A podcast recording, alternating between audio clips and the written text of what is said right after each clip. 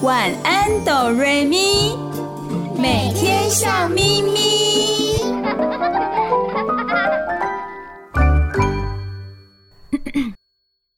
准备好了吗？我们要开始喽！预备备，开始。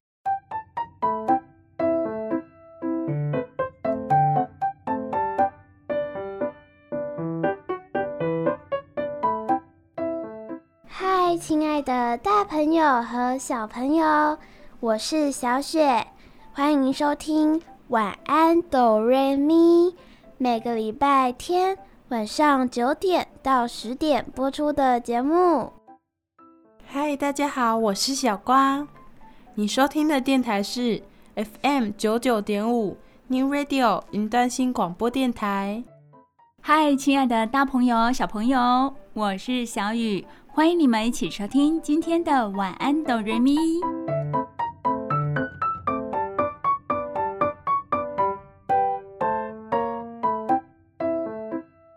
亲爱的大朋友、小朋友，你们喜欢旅游吗？喜欢到处玩耍吗？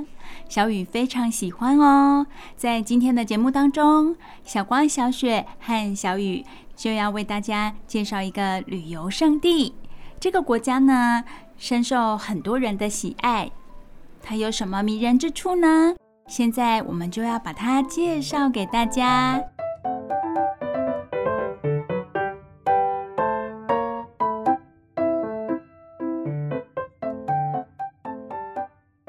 这个国家位于哪里呢？这个国家在北欧。是哪一个国家呀？我们今天要介绍的就是瑞典。瑞典位在北欧的斯堪的纳维亚半岛上，国土有一半是森林，还有无数大大小小的湖泊。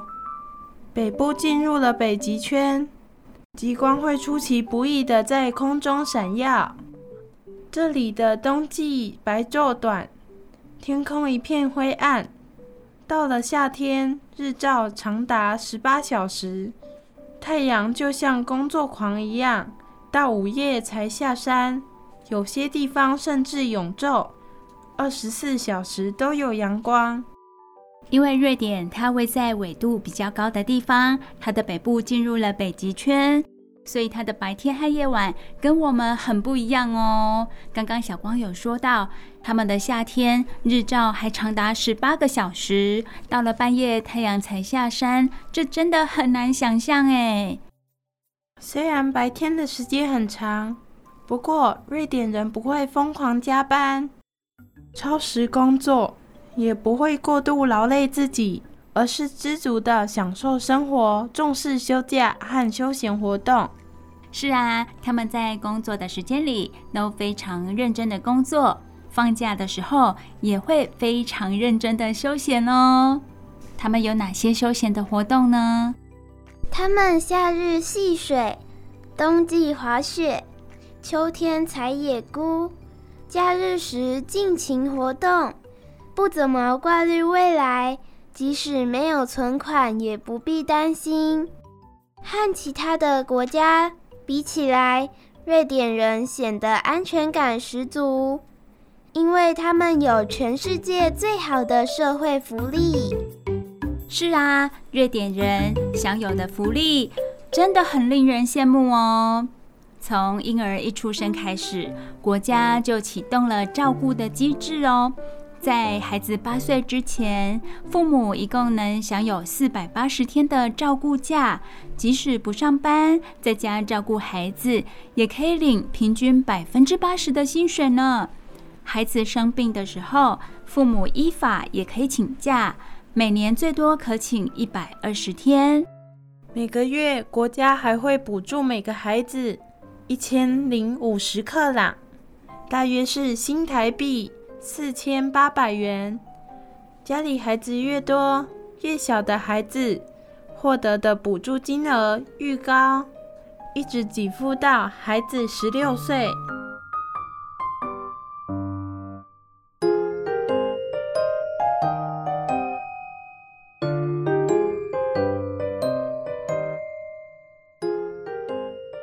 此外，从小学到大学、研究所、博士班都不需要付学费，医疗也有完善的保险给付，就算失业或退休也不必愁苦，国家会照顾基本的生活需求。这种种的福利，让瑞典人有能力养育孩子，生得起病，不怕老。遇到生活有波折，国家也会有机构可以伸出援手帮忙。哇，瑞典人的福利真的很完善呢！当然是其来有自，是有原因的。那是因为他们的所得税非常的高哦，一般人平均缴纳百分之三十，等于是把将近三分之一的收入都交给国家了。当然也要非常的相信国家，许多人甚至缴纳了百分之五十以上。瑞典人真的非常信任自己的国家哦，他们认为我们把钱存在国家。由国家统筹规划，照顾我们的生老病死。除了人民信任国家之外，当然国家也对人民非常的信任。彼此信任的结果呢，因此造就了这么大的福利。瑞典的福利不仅仅是欧洲的典范，也是全球仿效的对象哦。大朋友、小朋友，你们知道吗？在最受欢迎的国家调查当中，瑞典经常名列前茅，更是世界上有名的长寿国家。他们的人民都非常的长寿，平均寿命来说，男性的平均寿命是七十九岁，女性是八十三岁，都算是长寿。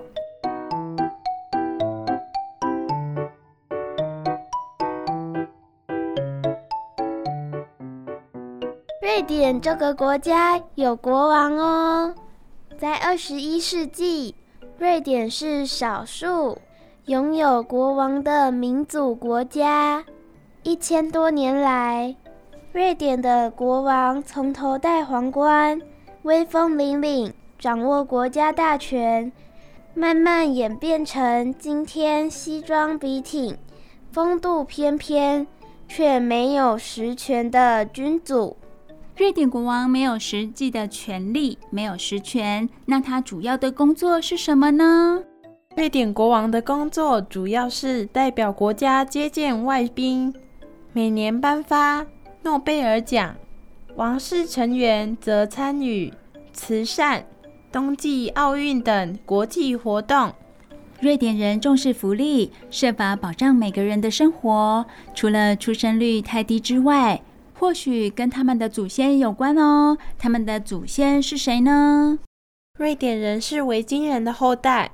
维京人曾是出了名的海盗，但是他们没有当时欧洲的领主与附庸阶级观念，而是讲求人人平等、有福同享、有难同当。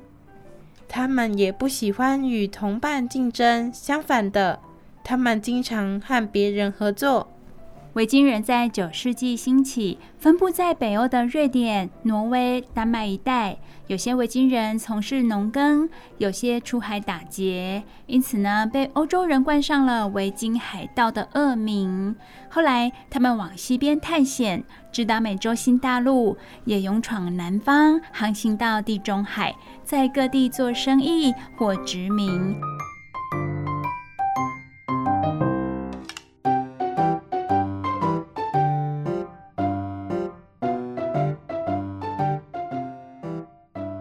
十二世纪左右，瑞典这个国家逐渐成型。十四世纪末，同属维京人后裔的瑞典、丹麦和挪威合组联盟，但不久又拆伙了。瑞典展开海上争霸战，接连打败周围各国，成为波罗的海的强国。他们当时有一个非常厉害的皇家战舰，叫做瓦萨号。这个战舰本身就代表了瑞典盛极一时的辉煌历史。沉没在海底三百多年的瓦萨战舰，在一九六一年的时候被成功打捞上岸。现在这个船舰在哪里呢？位在瑞典首都斯德哥尔摩瓦萨博物馆。这个博物馆也是很多观光客一定要去参观一下的哦。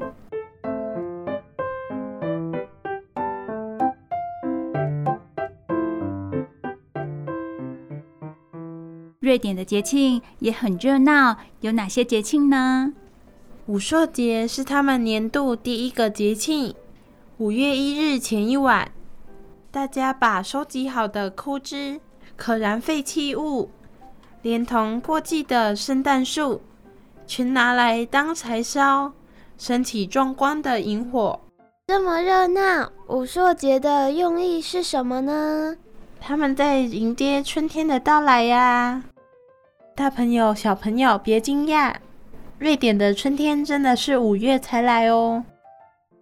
接下来是仲夏节，在六月的下旬登场，到处可见彩带、花圈、草莓、海鲜。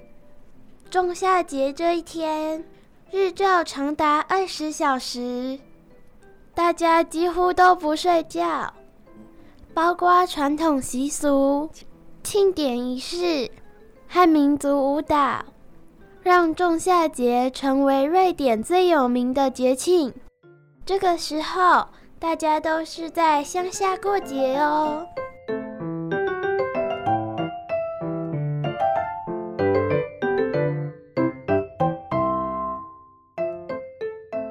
接下来是八月的鳌虾节，大朋友、小朋友，你们喜欢吃虾吗？你们一定赢不过瑞典人，因为瑞典海岸线绵长，自然就有丰富的海产，所以瑞典人特别爱吃虾。鳌虾节这天，他们会广邀亲朋好友，举行鳌虾派对，吃很多的鳌虾，尽情享受。一连三星期的鳌虾节，瑞典竟能吃掉六千万只鳌虾！哇！那这样，鳌虾一定很怕瑞典人，听到“瑞典”两个字就发抖了。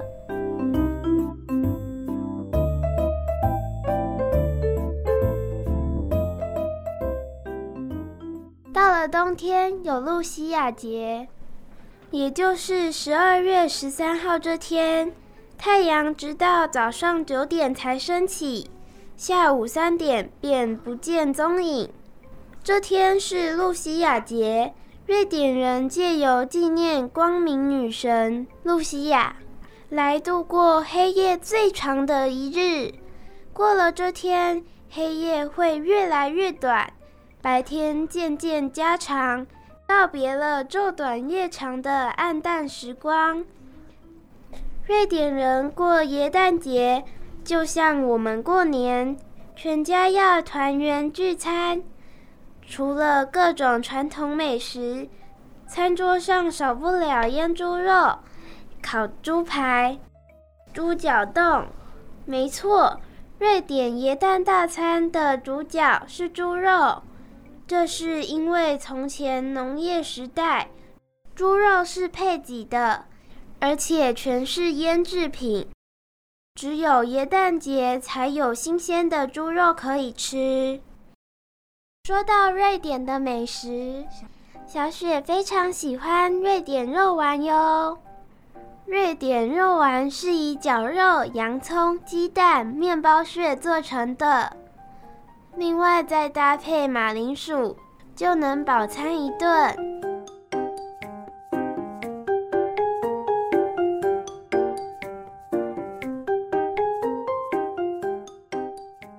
接下来要讲的是，瑞典人用科技创造财富。瑞典拥有森林、铁矿和充沛的水力。在过去，无论造纸、电力、机械或汽车工业，样样都很厉害。在科学界享有盛名的瑞典皇家科学院，成立于一七三九年。它的成立就像赛跑的鸣枪一般。让瑞典的科学奋力开跑。林奈是植物学之父兼分类学家。有人曾说过：“上帝创造自然，林奈分类整理，他独创的生物分类法一直沿用至今。大家耳熟能详的诺贝尔就是瑞典的科学家，他发明了威力强大的黄色炸药。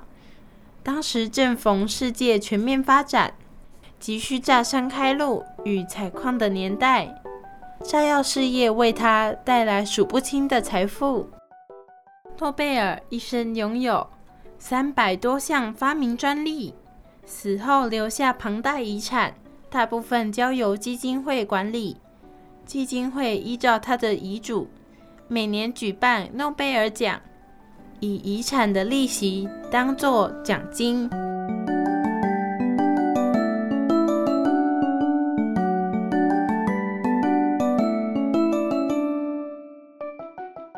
生活中还有许多科技，也都来自于瑞典哦。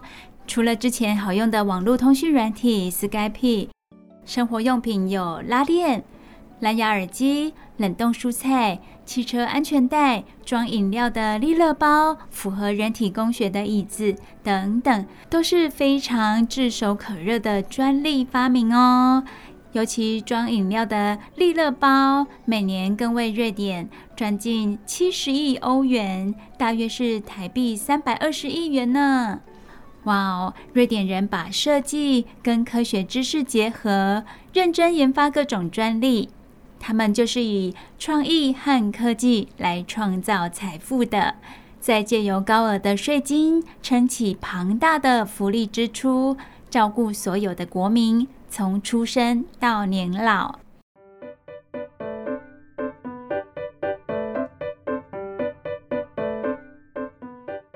最后，小光和小雪要跟大家分享非常非常令人羡慕的小朋友的学习哦。在瑞典这个国家，老师是不用帮小朋友打成绩单的。哇，这么好！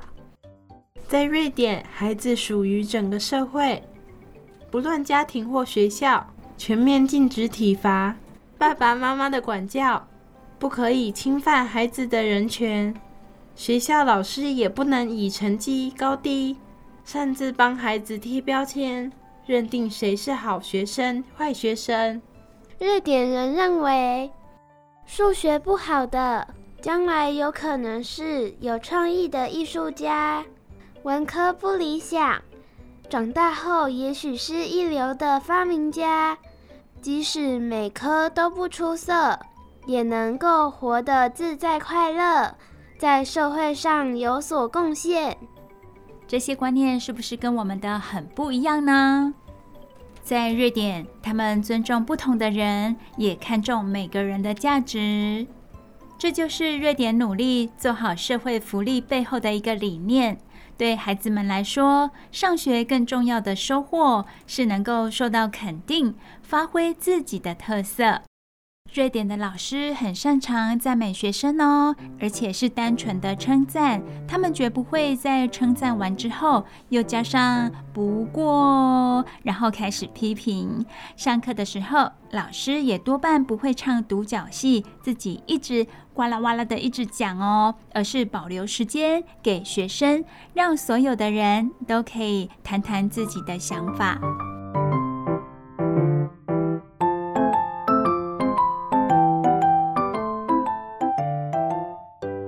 瑞典的小学除了一般课程外，也重视体育、户外活动以及语言学习。他们从小学二年级开始学英文，到了六年级又开始学第二外语，例如西班牙文、德文或法文。这里真的没有成绩单哦，学生的学习成果已不错、很好、非常棒。等文字来描述，后来才改用 A 到 F 六种级距。这种不以分数高低来评量学生表现的方式，让孩子不会斤斤计较分数，也不会和别人比较，而是专注在发挥自己的能力，快乐的学习。诶，大朋友、小朋友，你们会不会感到好奇呢？没有成绩单，那他们有考试吗？嗯，基本上呢，他们的小学是没有考试的，到了中学才有。那没有考试，他们会用功读书吗？会呀。瑞典的孩子不会因为没有考试而懒散不学习，因为他们会跟自己竞争。这是他们的爸爸妈妈、还有老师以及整个社会给予他们的观念。整个的学习氛围让他们从小有这样的观念，要跟自己竞争。这一点就可以从跳级制度看得出来哦。瑞典的中学把每一科都区分成不同的等级，学生可以根据自己的状况选择等级。瑞典的学生超爱跳级的啦，跳级可以让他们有成就感，愿意自动自发的用功，享受跳级的快乐。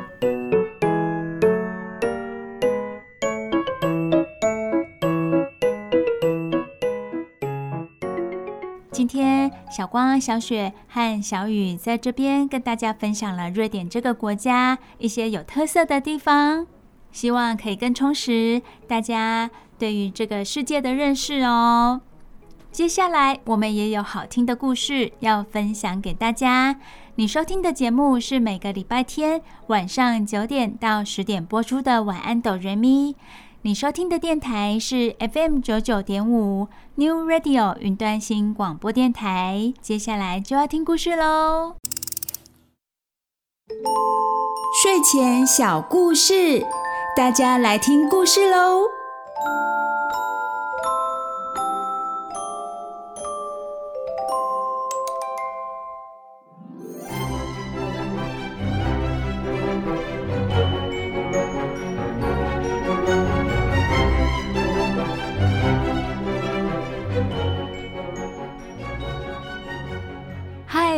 的大朋友、小朋友，我是小雨，欢迎收听每个礼拜天晚上九点到十点播出的《晚安，哆瑞咪》。你收听的电台是 FM 九九点五 New Radio 云端新广播电台。好高兴的又来到我们睡前故事的时间了。小雨很喜欢为大朋友、小朋友说一些好听的故事。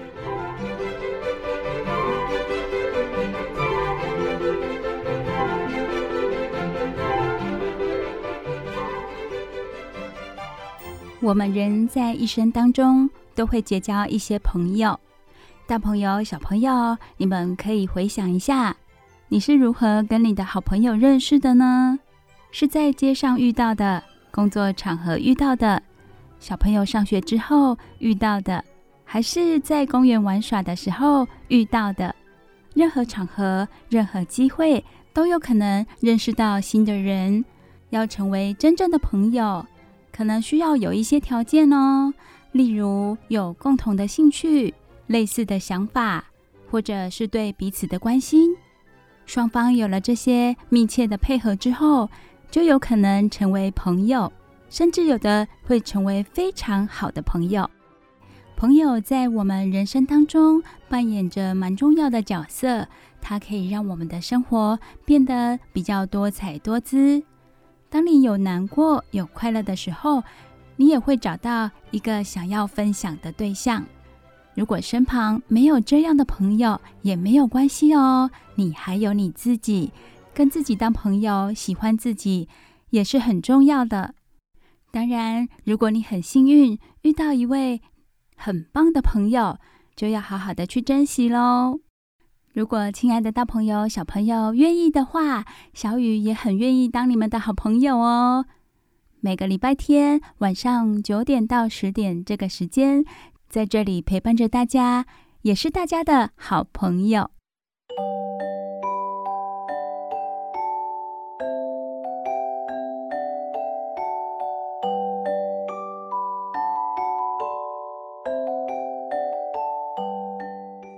在讲故事之前，小雨跟大家分享有关于朋友的一些想法，是因为今天的故事就跟朋友有关。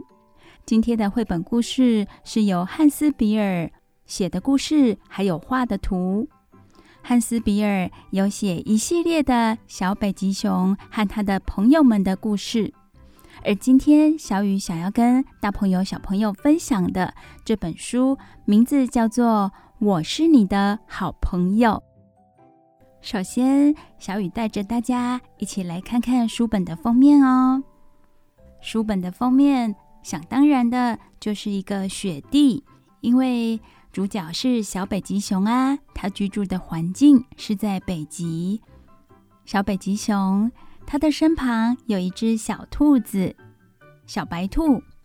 两个小动物看起来好像刚从地底下钻出来，它们的身上还有一堆泥土啦、雪啦。它们环顾着四周，一脸茫然的样子。他们两个就是好朋友吗？他们是怎么认识的呢？又一起经历了什么样的故事？现在小雨就说给大朋友、小朋友听喽。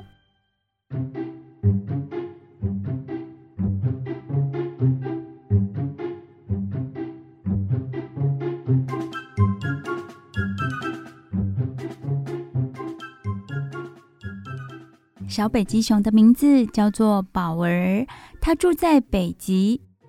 它最喜欢坐在小冰山上，看着海上的冰雪。亲爱的大朋友、小朋友，在平常的时候，你们有没有自己很喜欢做的事情呢？坐在小冰山上，看着海上的冰雪，是宝儿很喜欢、很喜欢的事。北极通常很安静。只有呼呼的风声，但是这一天呢，宝儿听到一阵特别的声音，那是一阵微弱的哭声。诶，在北极这么冰天雪地的地方，传来一阵哭声，到底是谁呀？宝儿她用鼻子闻一闻，想找出声音的来源。她闻到了一种古怪的气味。宝儿放轻了脚步。为什么要放轻脚步？大朋友、小朋友知道吗？因为他不知道那个哭声的来源，它到底是什么样的东西，是小还是大，他都不清楚。对他来说，有没有危险性？所以他要特别小心，在雪地上轻轻地走，就怕去惊动到那个东西。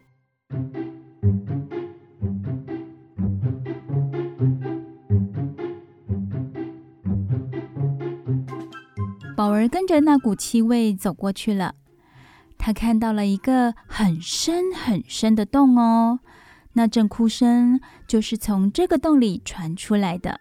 诶，那会是什么东西呢？亲爱的大朋友、小朋友也想一想，在雪地里会有什么东西在那里哭呢？难道是其他的小动物吗？宝儿很小心地探头往洞里看。他看到洞底坐了一只小野兔，小野兔浑身发抖。宝儿对小野兔喊：“你不要怕，我救你上来哦。”接着呢，宝儿就往洞里推下一堆雪。哦，为什么宝儿一直把雪，地面上的雪推下洞里去呢？小野兔起先也吓了一跳哦。两只眼睛啊，瞪得好大哦！但是后来，小野兔就明白了，原来小北极熊是要让它顺着这堆雪爬出去，所以马上就跳到雪堆上，一蹦一跳的跳出洞口了。小野兔说：“我刚刚好害怕哦。”宝儿笑着安慰小野兔：“没关系啦，现在没事了。”哎。你叫什么名字呢？我叫瑞比。哦，我叫宝儿。哎，我们来比赛跑好不好啊？好有趣哦！可能宝儿听说龟兔赛跑的故事吧，看到兔子就想要跟它比赛跑。小野兔也好高兴哦，因为它最喜欢赛跑了。跟小雨说的没错吧？小野兔喜欢赛跑。所以小野兔说：“好啊，好啊，我们来比赛跑。”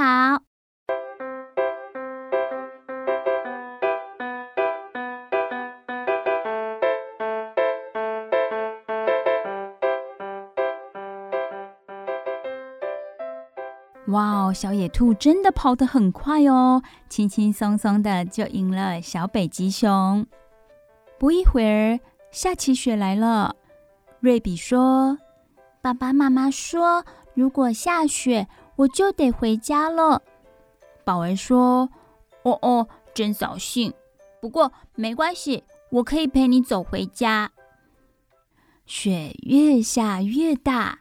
瑞比和宝儿在大风中走得好辛苦哦，雪花下得好密好密，他们看不见路了，所以他们就紧紧地靠在一起，静静的等着风雪停止。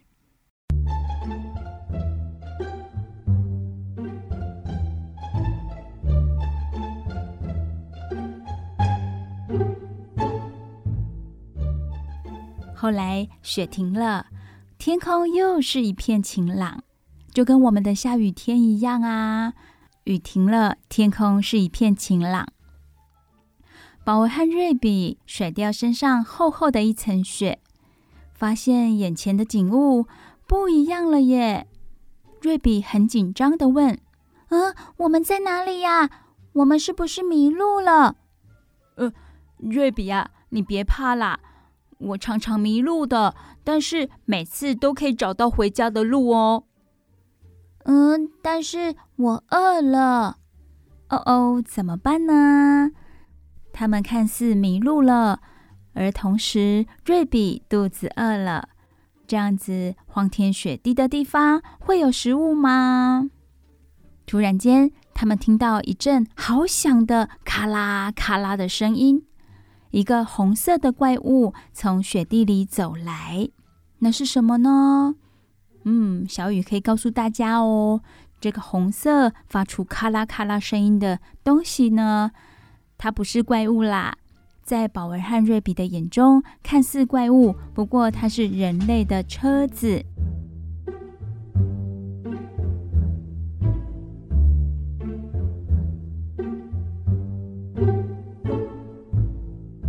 因为不知道这是什么东西，瑞比赶紧躲进旁边的小雪堆里。他有点害怕。宝儿看见了，他就大笑地说：“哈哈，你真的是个胆小鬼耶！哎，快出来啦！那是一部车子啊，一部什么车子啊？那是北极研究站的车子啦。我爸爸常常带我到那里去哦。”那里有很多好吃的东西哦！快出来，快出来！我知道从研究站回家的路。听起来，北极熊宝儿很熟悉这个地方哦，还知道有一个人类的研究站。宝儿和瑞比跟着车子轮胎的印子走，果然，他们找到了北极研究站。这个地方却让瑞比觉得很不舒服。他对宝儿说。嗯，现在你知道我们在哪里吗？我们赶快回家吧。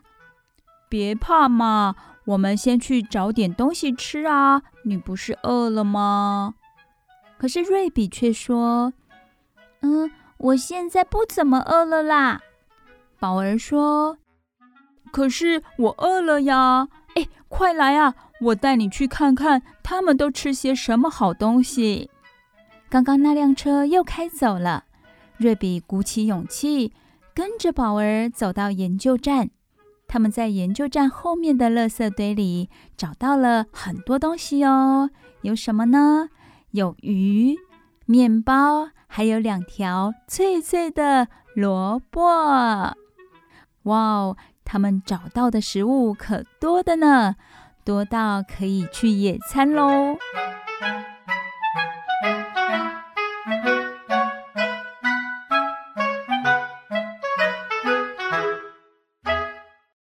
突然对小兔子大喊：“喂，我想到处去看看呢，你在这里等我哦。”宝儿爬到研究站的屋顶上，发现那里有一个洞口，可是不像门诶，也不像窗户，闻起来味道很怪。宝儿搬开挡在洞口的铁栏，往洞里一钻，想看看里面到底有什么。大朋友、小朋友，你们有没有觉得北极熊宝儿很好奇呢？像一个好奇宝宝。虽然他往里面看看，想知道有什么，不过他什么也都看不到，干脆就一个劲儿的往里头钻。进去一点，再进去一点，再……啊！哎呀，发生了什么事呢？宝儿怎么会发出惨叫声呢？接下来，啪啦一声，宝儿一头栽进屋子里了。不过还好，噗的一声，他是跌坐在一把椅子上。这个房间好热哦，里面的东西都闪着不同颜色的亮光，还发出大大小小的哔哔声。好吓人哦！现在呢，宝儿也想回家了，因为这个地方对他来说很陌生，也让他感觉到害怕。他很想赶快回家。他四处张望，看到了一扇门，他从门缝溜出去，想找房子的出口，但是通道外面的门都上了锁，没办法出去。这时，宝儿好害怕。亲爱的大朋友、小朋友，你们想得到吗？宝儿来到了哪里呢？有好多哔哔声，有好多仪器，这是什么样的地方？没错，大朋友、小朋友都猜到了，这里是人类的北极研究站呐。他们就是在这个屋子里研究一些东西。所有的门都上锁了，宝儿该怎么办呢？他要怎么离开这个地方回家呢？亲爱的大朋友、小朋友，可能感到有点紧张喽。接下来的故事又是怎么样的发展呢？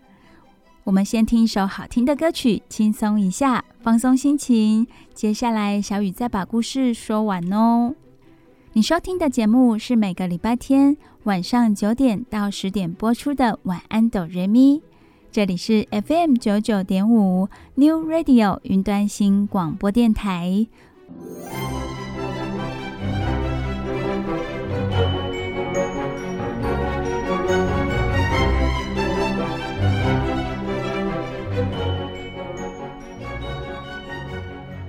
嗨，亲爱的大朋友、小朋友，我是小雨，欢迎回到晚安哆瑞咪睡前故事的单元喽。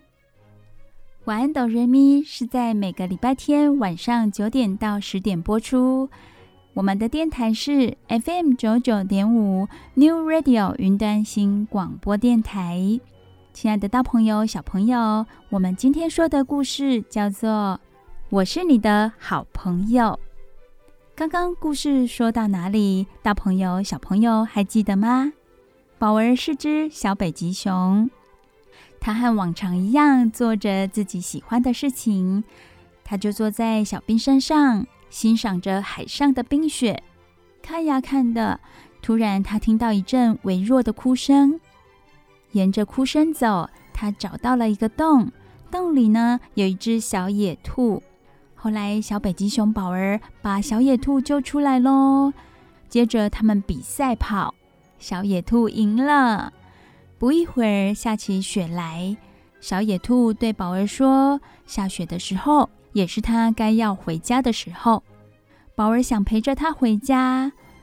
走到一半的时候，小野兔说：“它肚子饿了。”宝儿带着小野兔瑞比来到研究站，想要找食物。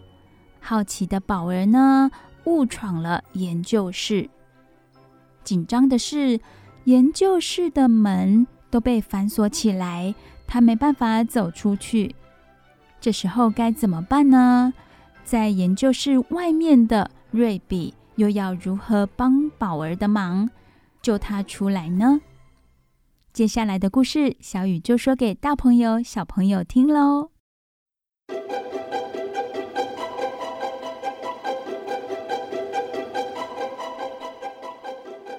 宝儿在研究室里感到好害怕呀！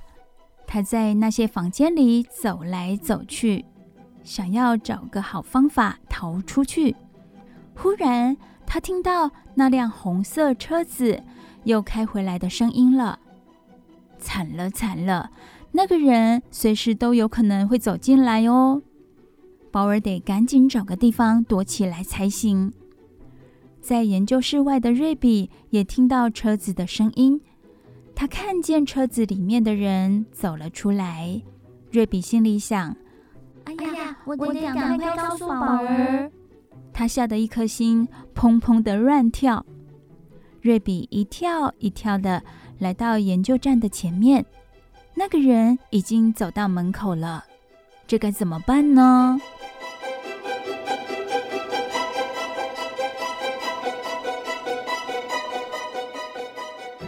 研究人员就要走进去了呀！瑞比灵机一动，他用力一跳，跳上了研究站的屋顶。这屋子很高哦，瑞比他真的是卯尽全力的跳上去。瑞比听到屋子里的脚步声，他心里想：那个人已经进去了呀，我一定要赶快救宝儿。现在该怎么办呢？突然，他想到了一个好办法。他转过身，屁股对着屋顶那个洞口，后脚用力把雪推进屋子里，就像刚刚宝儿救他的时候，不断的把雪推进洞里。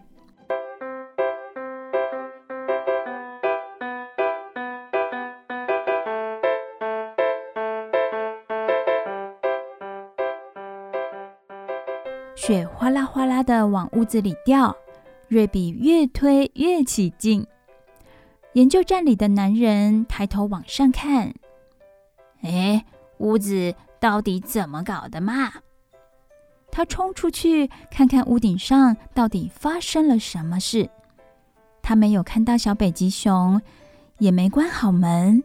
哇，门没关好，那么这个可是小北极熊宝儿逃脱的好时机呀！宝儿滑垒似的。冲向研究站的大门，他左看右看，确定附近没有人，才安心的跑出去，躲在一个安全的地方。瑞比，快下来呀！我已经出来了。瑞比看到宝儿，立刻像飞箭似的从那个研究员的裤裆下冲出去，用力一跳，跳下了屋顶。小雨看到的画面，跟大朋友、小朋友分享哦。那个研究员呐、他爬上了屋顶，正在查看屋顶发生了什么事情。而瑞比呢，就趁这个时候跳走了。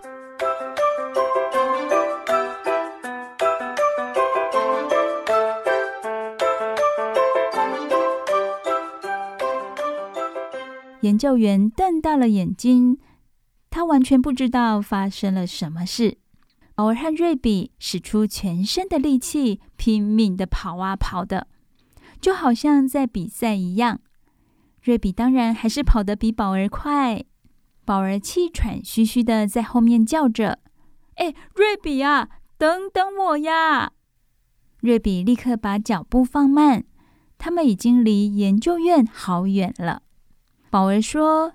刚刚我好害怕哦，可是你很勇敢呢，你救了我。现在该你叫我胆小鬼了。哈哈，瑞比说：“我也害怕呀，不过我是你的好朋友，这是好朋友应该做的。”哇哦，为什么瑞比会勇敢的去救宝儿呢？因为在他心里已经认定宝儿是他的好朋友。而他也是宝儿的好朋友，他们两个就一起回家喽。后来，宝儿和瑞比真的变成很要好的朋友，他们常常一起坐在小冰山看海。以前都是宝儿独自在看海的，现在有瑞比的陪伴喽。瑞比陪着宝儿做他喜欢的事情，真的是很幸福。有时候，他们还会一起窝在雪地里过夜。你说故事给我听，我说故事给你听，直到两个都睡着了。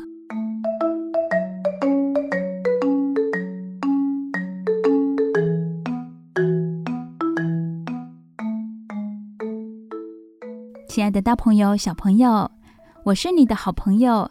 这个故事，小雨已经为你们说完喽。这个互相帮忙、充满温馨情节的故事，希望大朋友、小朋友都会喜欢哦。大朋友、小朋友的身边有没有这样子的好朋友呢？当你们有遇到困难的时候，会互相帮忙。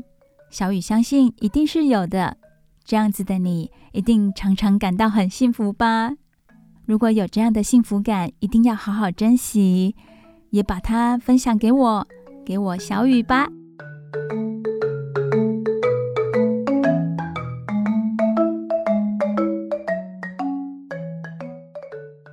小雨每个礼拜天晚上九点到十点，都会说好听的故事给大朋友、小朋友听。你收听的电台是 FM 九九点五 New Radio 云端新广播电台。听完故事之后，大耳朵、小耳朵又要休息喽，一起来听首好听的歌曲吧。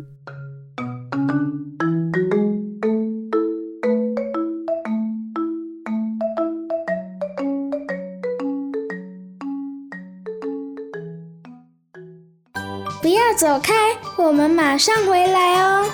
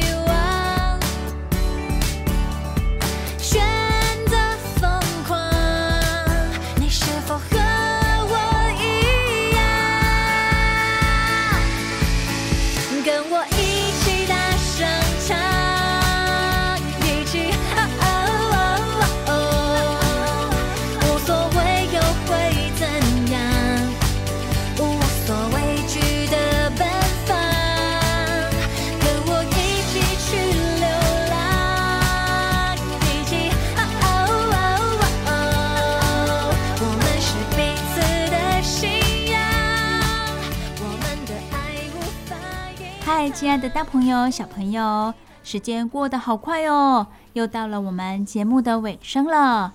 我是小雨，非常感谢大朋友和小朋友今天的收听。我是小雪，只要你今天收听了晚安哆瑞咪，保证你接下来的每一天都会笑眯眯。我是小光。晚安，哆瑞咪的节目只有在 FM 九九点五 New Radio 云端新广播电台才听得到哦。下礼拜也要继续收听。再一次感谢大朋友和小朋友今天的收听，大家晚安，拜拜。大家晚安，拜拜喽。大家晚安，拜拜，有好梦哦。